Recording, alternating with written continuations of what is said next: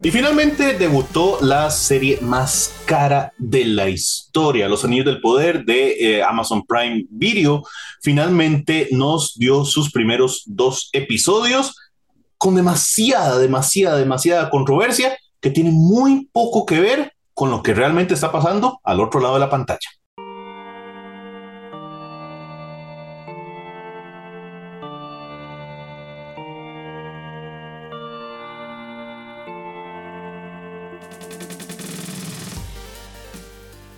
Bienvenidos a un episodio nuevo de Dungeons. Aquí soy Ronald Morales, Geek Dago, Laura Elizondo me acompaña y hoy vamos a hablar sobre los Anillos del Poder. Finalmente la serie de Amazon Prime Video llegó a nuestras pantallas, la serie más cara de la historia basada en los libros de El Señor de los Anillos, o mejor dicho, en el trabajo de J.R.R. Tolkien, que no está en El Señor de los Anillos. Y las reacciones han sido mezcladas, es un piropo, ¿verdad? Es una forma muy leve de decirlo y realmente una controversia y una discusión que pasa por muchísimos aspectos más políticos, más sociales, más de la, mm, digamos, la idiosincrasia de los Estados Unidos, más que lo que realmente está pasando en la pantalla. Pero bueno, es parte de lo que nos está trayendo esta serie. Voy a saludar a mi buen amigo Daguito. ¿Cómo me le fue con los anillos del poder? Ronald, saludos, saludos también para Laura y para Steven. Yo creo que se puso el anillo único, porque no lo veo. sí, eh, muy feliz, o sea, lo que vi me gustó, se nota la plata, digamos. Es, impresionante como se ve. Tal vez sí estoy como enojado, pero es con todos los productos de ahora que todo lo graban en pantalla verde. Ya nunca salen al mar a grabar una escena, ya nunca salen a una montaña a buscar una bonita vista, todo es computarizado. Entonces, de charita, o sea, tienen que haber lugares poquitos en el mundo donde se pueda filmar. Tal vez es más barato que poner ahí a un grupo de diseñadores a darle a un bosque ficticio por meses de meses, pero bueno, de ediciones. En general me, gustó. Eh, yo el producto me senté y lo vi con unos compas, hicimos un, watch party, entonces estábamos viéndolo y comentándolo. Y habían en partes donde, claro, hacíamos bromas y tonteras, ¿verdad? Eh, no sé, por ejemplo, no falta el pavoso que hizo algún chiste sobre la, esposa de, del rey. No, no era, ese era un rey enano, no, era como el príncipe de los enanos. Ok, entonces la esposa del príncipe enano. Entonces ahí un par de comentarios aquí, un chiste baboso ahí, racista. Yo dije, madre, dejémoslo ahí. Pero, madre, o sea, en general, todo el mundo muy calladito, poniendo atención. Me parece que está muy interesante lo que nos cuentan lo difícil de los nombres, siempre. Pero yo creo que bien, inclusive, Ronald. Me parece que ir jugando con el mapa conforme se van moviendo la historia, me parece súper importante y necesario para ubicar a la gente en una vara tan compleja. Sí, correcto. Yo creo que, que estos episodios han hecho ese trabajo de, de, de, establecer, digamos, en qué universos que se está presentando. Creo que es el motivo por el cual nos tiraron dos episodios juntos. Y yo realmente creo que la, todo el asunto este de lo, que, de lo que es Tolkien y lo que no es Tolkien, ¿verdad? Que es lo que ha generado pues, las discusiones, sí, pues podrá venir este, por ese lado. Pero escuchemos a Laura, a ver qué, qué opina Lau acerca de los anillos del el poder. Saludos, Ronita, saludos a Dago y saludos a Steven, que en otra dimensión se encuentra el día de hoy. Y saludos, por supuesto, también a nuestra gente linda de Dungeons and Geeks. Les recomendamos, como siempre, suscribirse a nuestro canal, seguirnos en nuestras redes sociales. Recuerden, estamos en Facebook, Instagram, Twitter y también para que nos escuchen en nuestro podcast en Spotify, Apple y Google Podcast. Y que nos escuchen en todo lado. Este, uy, me nuevo, pero me lo guardo porque eso es importante. Este, bueno, puede que venga de nuevo.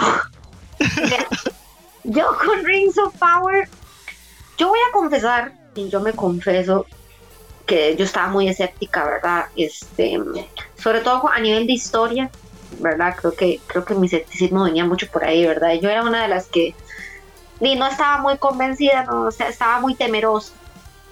Creo que visualmente es, o sea, no se puede negar. Yo digo lo mismo que vos, Dago se nota la plata.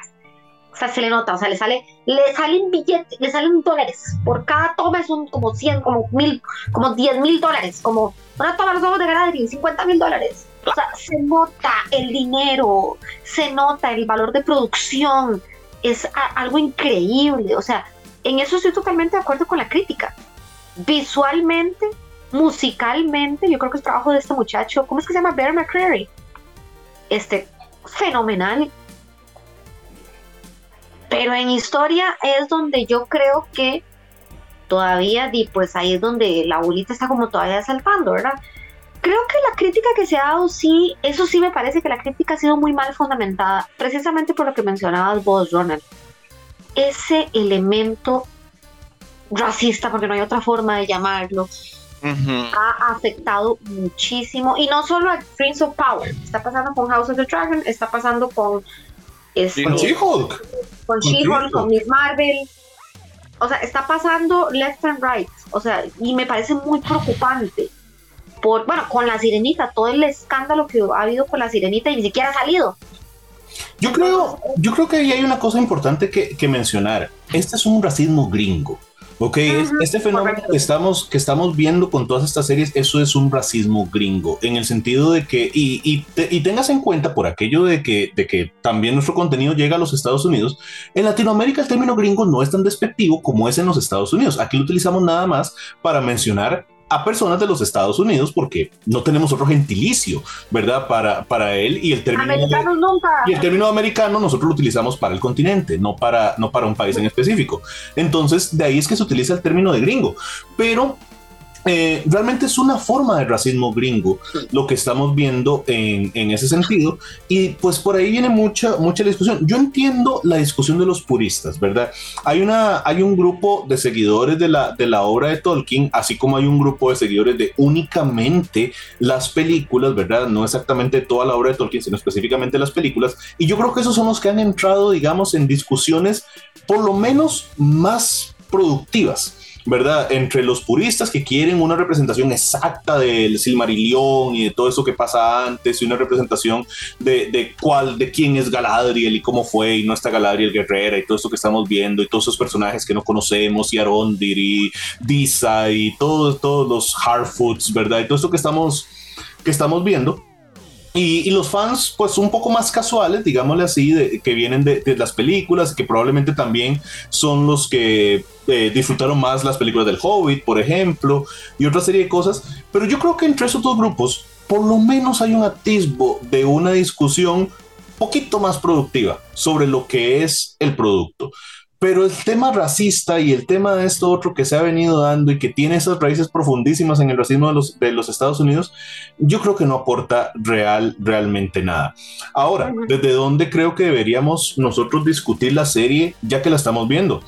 Esto es un producto inspirado en El Señor de los Anillos, Tago. Esto no es una adaptación, esto no es una transliteración, ¿verdad? No estamos tomando exactamente lo que hay en el libro haciéndolo serie. Entonces, es inspirado en el trabajo este, de, Tolkien y yo creo que si lo vemos o lo analizamos de cualquier forma, hay que analizarlo como un producto completamente separado. No podemos considerar esto algo que es El Señor de los Anillos.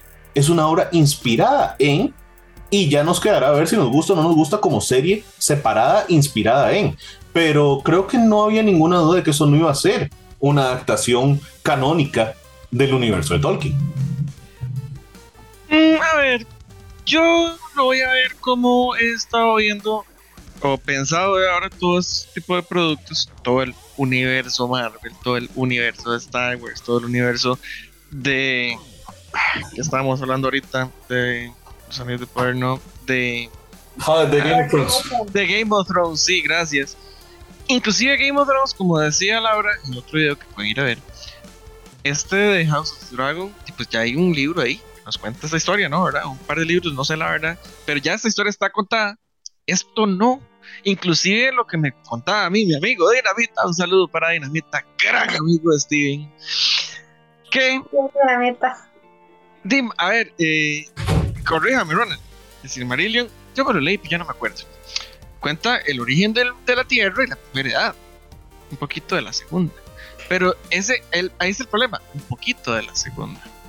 Y yo creo que es acá donde viene esta serie a tratar de rellenar parches, porque al parecer los maes, hay eventos canónicos que no pueden tocar, que, que suceden y tienen que respetar y van a suceder, o tal vez nos cuentan que suceden. Pero acá lo que vamos a ver es como, sí, vamos a rellenar espacios donde podemos, porque tenemos, queremos respetar el producto. Y a mí algo que me gusta también mucho es, o mm, me parece que la plata va por ahí, Pucha, es que Peter Jackson había dejado una vara muy alta, muy, muy alta con las del Señor de los Anillos. Obviemos el Hobbit. El Hobbit, hay toda una discusión al respecto de y es que, películas. Dago, la prueba de eso es que ni el mismo Peter Jackson pudo hacer una secuela digna, bueno, en este caso una precuela digna de sus películas de Señor de los Anillos en el Hobbit. O sea, ni él pudo. Es que, pucha, es que se pusieron de ambiciosos, creo yo, de que hacer tres películas de un librito y le metieron un montón de material que en realidad el material adicional que le metieron a mí me gustó, porque amarra un poco las dos historias y toda la cosa. Y es algo que no le cuenta a uno en el Hobbit donde estaba Gandalf. Entonces, me parece que eso está muy bien. Y sí, pero eh, no estamos hablando del Hobbit, ya se pasó. en particular esto, sí, bien, o sea, a mí me parece que, que nos cuenten una historia chida, que nos cuenten una historia interesante, que nos cuenten un poco de este mundo.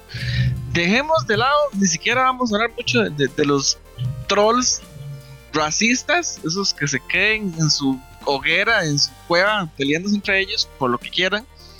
El producto a mí me gustó bastante. hay unas cosas ahí medio jaladas del pelo. ¿Y cómo se va a volver esa madre? Nadando desde la orilla del mar. Y claro, obvio es Galadriel. va a mandar dos días al nado y no le va a pasar nada. Pero eh, son unas licencias que cuando uno lee esos libros de él, uno sabe que esas jetonadas pasan. Entonces. Yo sí, yo sí creo en ese sentido que, mm, digamos, hay una serie de, de sí, hay elementos que se respetan. Yo creo, Laura, que eh, Los Anillos del Poder está haciendo un esfuerzo muy notable para el público que conoce realmente los, los libros, que conoce el Silmarillion, que conoce los anexos, que conoce lo demás, para caminar esta línea súper delgada entre, mira, te la voy a tirar por aquí para que usted me entienda que le estoy hablando de tal cosa, pero como no tengo los derechos no lo puedo decir, pero usted sabe que va por ahí. Entonces, ellos están caminando una línea muy delgada, haciéndose para acá y para allá con eso. Y eso es difícil. que consiguen los derechos. Sí, es que los consiguen. Están caminando una línea muy, muy complicada, pero aún así yo siento que lo están haciendo bastante bien. Mi único momento de absoluta ira fue ver este las águilas luchando en, esa batalla al puro principio. Entonces voy a hacer sonar a Edgardo, nada más para decir que Edgardo estuvo en este episodio, porque eso sí, digamos, ahí, eso es al puro principio además, ¿verdad? Entonces, como es al puro principio, yo ahí me preocupé. Yo ahí me preocupé, yo vi esas águilas y yo dije, ay, madre, pero luego la serie a mí me ganó. Y realmente quedé tan contento y tan relajado, Laura, después de ver esas, estos dos episodios, que ahora yo quiero seguirla viendo. Me siento de vuelta al mundo de Talion, a lo que viví jugando eh, Shadow of War y Shadow of Mordor, que yo sé que no tiene nada que ver y es una pura hablada de papaya. Y hay un orco simpático que es como el comic relief, y hay un Gollum ahí majadero, y hay una ella la araña sexy, y hay un este, Sauron sexy y hay un, no solo el ojo de Sauron, sino que está la boca de Sauron también, y está el oído de Sauron, y están todos los sentidos de Sauron vueltos ahí. Me sentí de vuelta a ese mundo y no me desagradó estar ahí. Y creo que, yo creo que algo muy importante que mencionaste al principio, que quiero volver a hacer acotación. Bueno, y lo de las águilas y lo del Felvis. Acordate que vos viste el Felvis y también fue como... Pero bueno.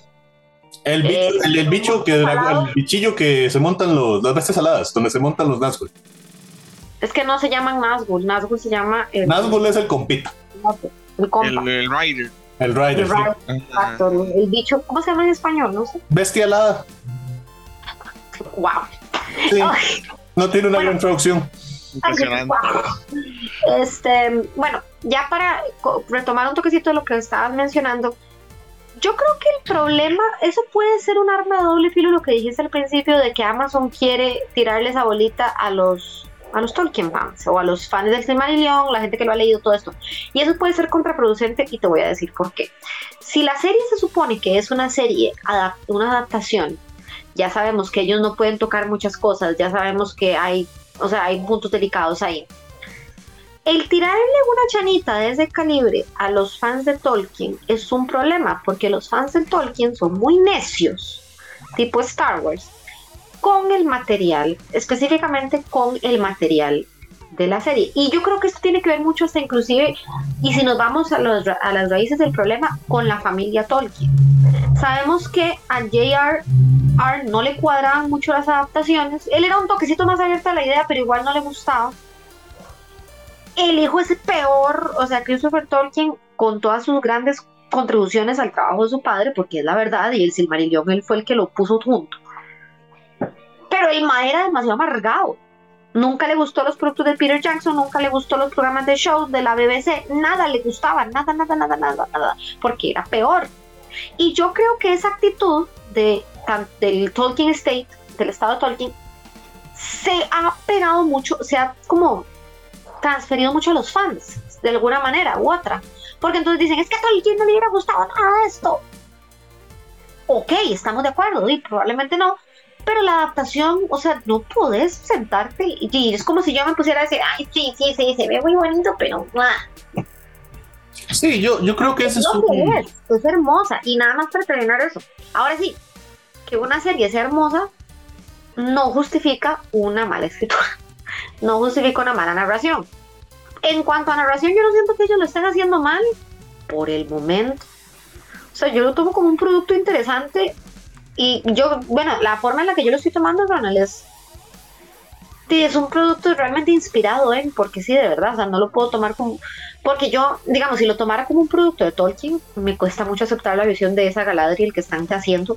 No me gusta mucho esta Galadriel. Después de muchos miles de años cambió no me está gustando. O sea, yo sé que ella siempre tuvo ella tuvo su alma rebelde, pero. Esta es Teenage Dirtbag Galadriel, básicamente. Sí, aunque tenga unos dos mil años, pero no importa.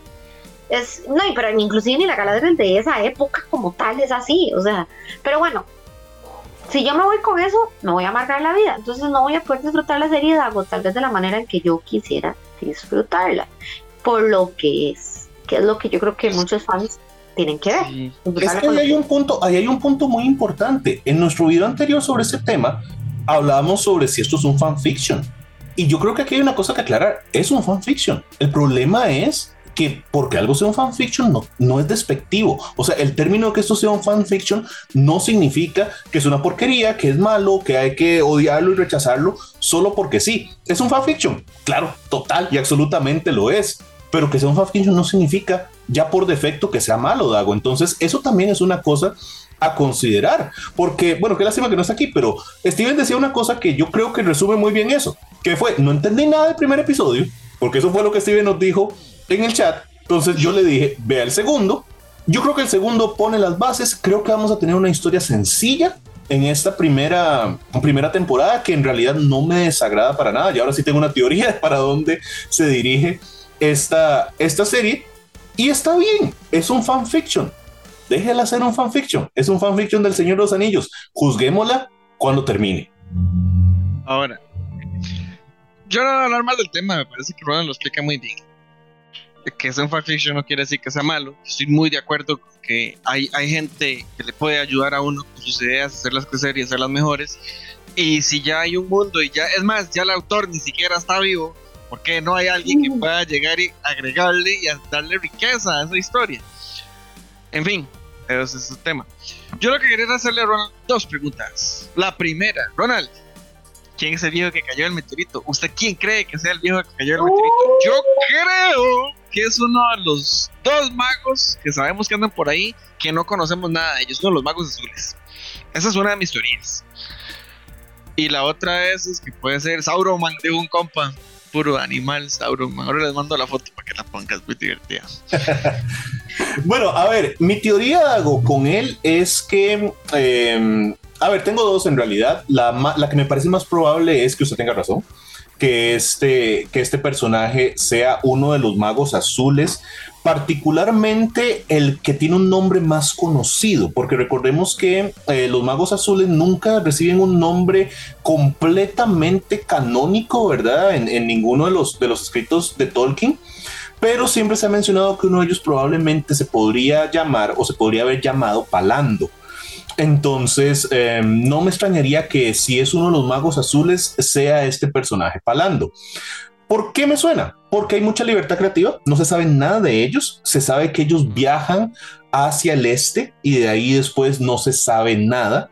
Em, tendría sentido que el viaje desde la zona donde lo vemos caer, que es cerca donde están los, los Harfoots, hacia el este, que es donde está Rondir y compañía, entonces podría ser lo de Palando o uno de los magos azules, el otro, como se llame, que no recuerdo ahorita, eh, suena posible. Mi otra apuesta, que es un poco más arriesgada y por ende menos probable, es que aquí estamos viendo a Kurunir o Kurunir, depende como usted lo, lo mencione, alias Saruman. Entonces, esa es una posibilidad, porque el asunto de su voz, ¿verdad? Que es algo que, que en las películas de Jackson como que está, pero como que no, pero es sumamente presente en los libros, me parece que es una pista entonces, eh, me, gustaría realmente, o sea, si este fuera Saruman realmente, o Saruman antes de recibir el nombre de Saruman, pues esa es una, una alternativa que me agrada bastante. Segunda que, no, perdón, y nada más, más de que se te olvidó mencionar que muy, también muy poco probable, porque podría ser que podría ser una de las cosas sin nombre, porque recordemos que en, el universo de Tolkien tenemos unas criaturas que se llaman The Nameless Things las, como las cosas sin nombre. Una de ellas es como este tipo Kraken que ataca, que tiene, que ataca a la compañía en, la comunidad del anillo. y, el guardián en el agua. El guardián en el agua, perdón, The Watcher no, en the, water, yeah. Y eh, que podría ser algo así, porque de hecho no se conoce tampoco mucho de ellos, por eso se llaman The Name entonces, esa teoría también vos la había, la había mencionado, Ronald, entonces podría ser por ahí que... lo que pasa es que para no dejar a agua medias con esto, yo lo que creo es que estos dos episodios hicieron tanto brete en explicar la ubicación y el mundo de las cosas que la historia ha arrancado. Entonces por eso también no he querido profundizar en para dónde creo que va esto. Siento que es un episodio para llegar ahí. Siguiente pregunta. Ok, la siguiente pregunta es... Eh, eh, vamos a tirar tres ahora.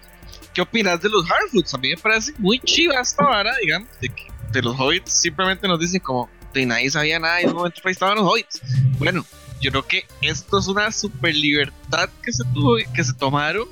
Como vos decías, bueno, sabemos muy poquito, aprovechémoslo, démosle por la jupa. Entonces nos muestran a esta gente y que de una vez tenga que relación con este nuevo personaje que no sabemos quién es. A mí me parece muy chiva y yo quisiera saber la opinión de hardcore fan a mí me, me, gusta lo que están haciendo con ellos. Em, no me gusta el workaround que requieren, ¿verdad? Porque no pueden decir que son hobbits. Y ese es el motivo por el cual nos los presentan como Hardfoots, ¿verdad? Y no, y no como hobbits. Es un tema meramente de derechos. Creo que lo están haciendo bien.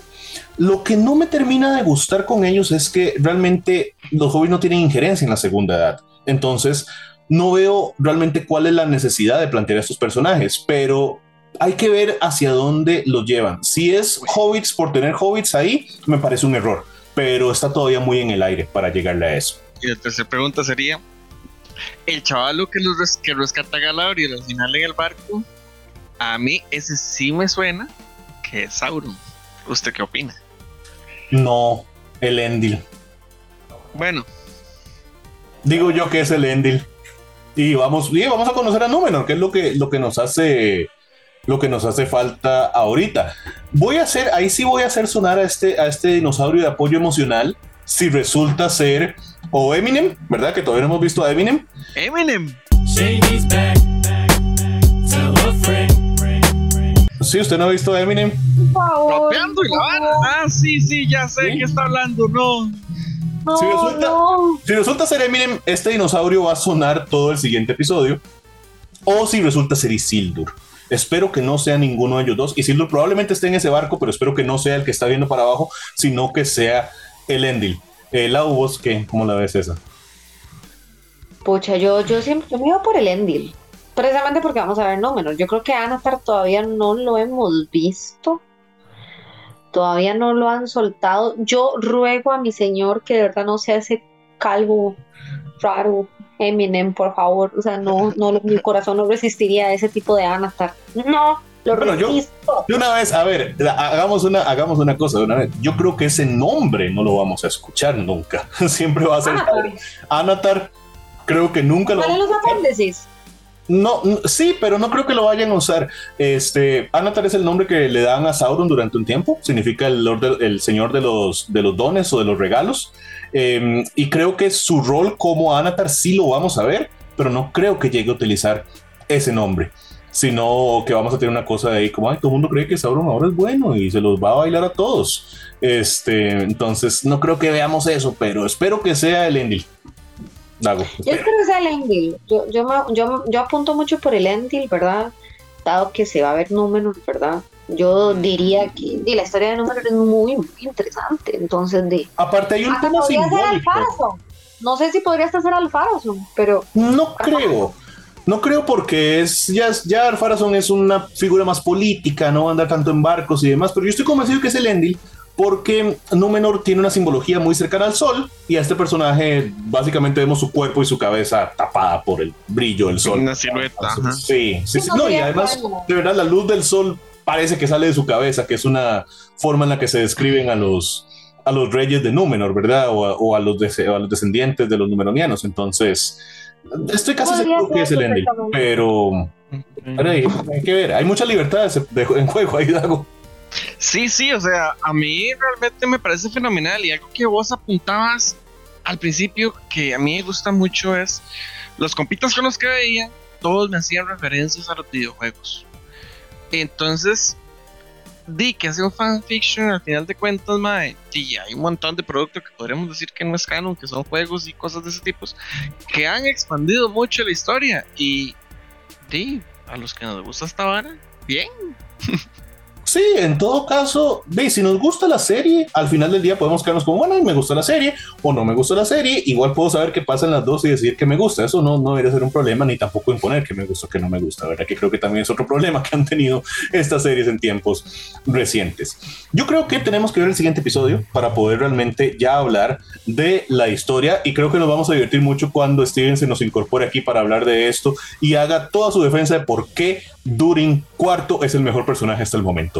Pero de momento, sí, a mí me encanta, me encanta. De momento tenemos que irnos. Soy Ronald Morales, Edgardo el dinosaurio de apoyo emocional, Geek Dago, Laura Elizondo. Nos vamos, solo un Edgardo para este episodio.